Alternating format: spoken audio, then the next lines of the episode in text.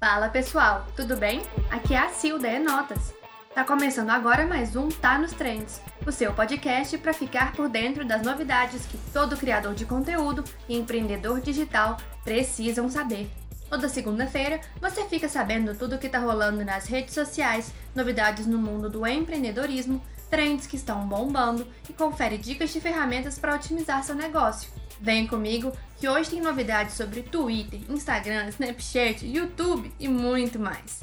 Então, sem mais delongas, bora conferir as trends da semana. Vamos conferir as pesquisas que estão em alta no Google? Confira o top 5 do Google Trends.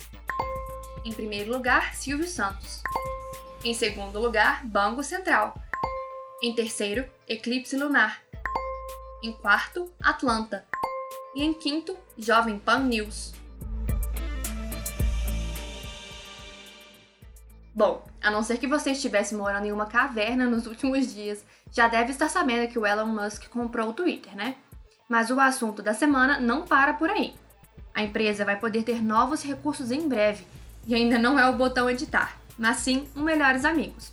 De acordo com informações apuradas por um pesquisador de aplicativos, será possível adicionar pessoas a um círculo privado, onde apenas elas poderão ver seus tweets, semelhante ao Close Friends do Instagram, que somente alguns amigos têm acesso. O nome do recurso seria Twitter Circle, parecido com a roda do Twitter, interface compartilhada por alguns usuários do Brasil que permitia enviar postagens para pessoas selecionadas. Ainda não há previsão de data para o lançamento da novidade. Muitas mudanças na rede do passarinho azul.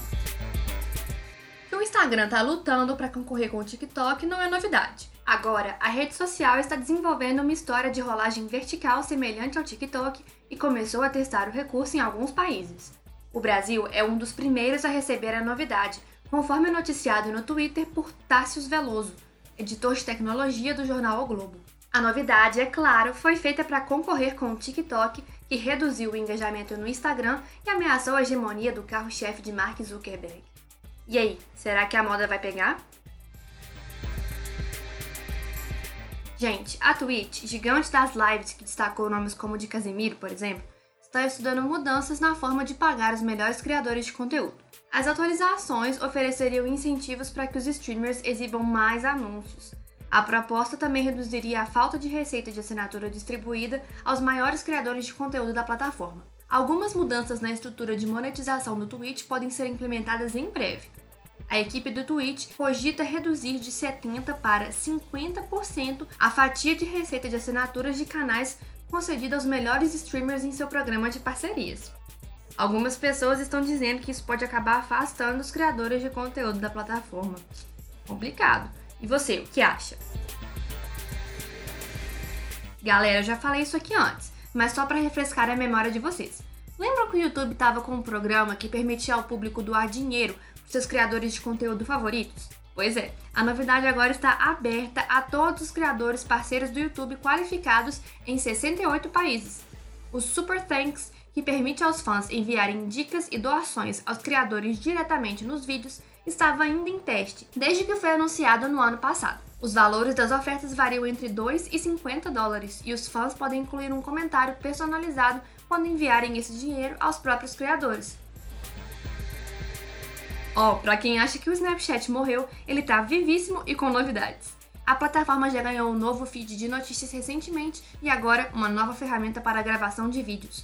É o modo diretor que torna ainda mais fácil gravar com novos recursos que tornam o conteúdo ainda mais dinâmico. As novidades foram anunciadas pelo próprio Snapchat. O modo diretor tem ferramentas avançadas para gravação e edição de vídeos como modo slow motion, edição rápida, filtros integrados com o modo tela verde que permite trocar o plano de fundo de forma rápida e fácil. Além disso, o Snapchat vai permitir gravar vídeos com a câmera traseira e frontal ao mesmo tempo, o que é perfeito para filmar coisas interessantes e comentar ao mesmo tempo, sem ter que gravar dois vídeos separados. Para quem não sabe, apesar de o Snapchat ter caído em desuso aqui no Brasil, lá fora ele é muito usado. Você sabia disso? Pessoal, chegamos ao fim de Tá nos Trends dessa semana. Fiquem ligados nos próximos episódios. Te encontro semana que vem. Até mais!